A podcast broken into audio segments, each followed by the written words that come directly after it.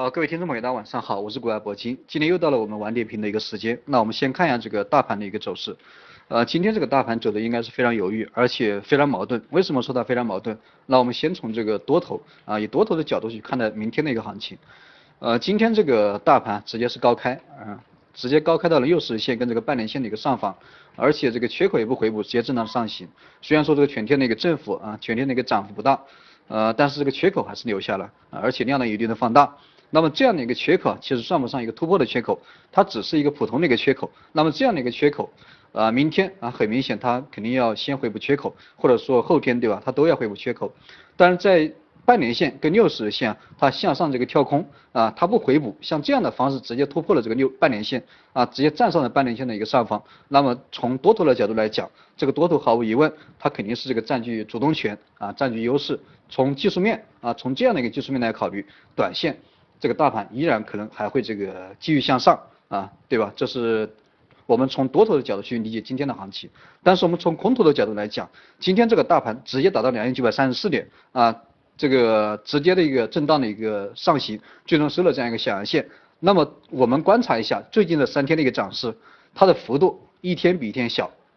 对吧？这个幅度肯定是一天比一天小的，这个 K 线啊是的一天比一天小，但这个成交量啊相反。它每天都在上涨，这个成交量，而且一天比一天大，所以说像这样的一个上涨跟这样的一个成交量啊，这个也是提示我们这个大盘在这个位置它是有压力的，要不然它肯定放量上涨，对吧？啊，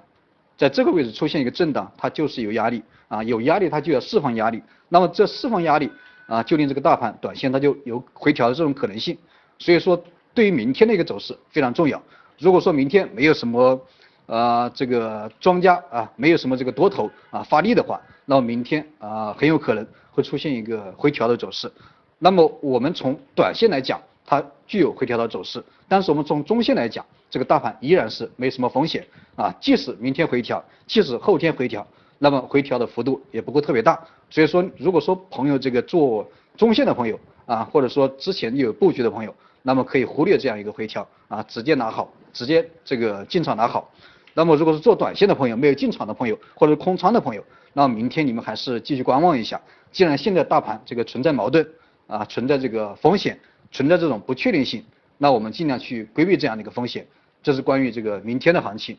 呃，至于这个回调到多少点，现在的价格是两千九百三十一点。那如果说空仓的朋友，尽量这个稍微等待一下，现在也是处于这个密集的一个成交区啊，也算是到了一个局部的一个顶点。那么等待回调啊。大概在两千两千九啊，大概在两千两千八百九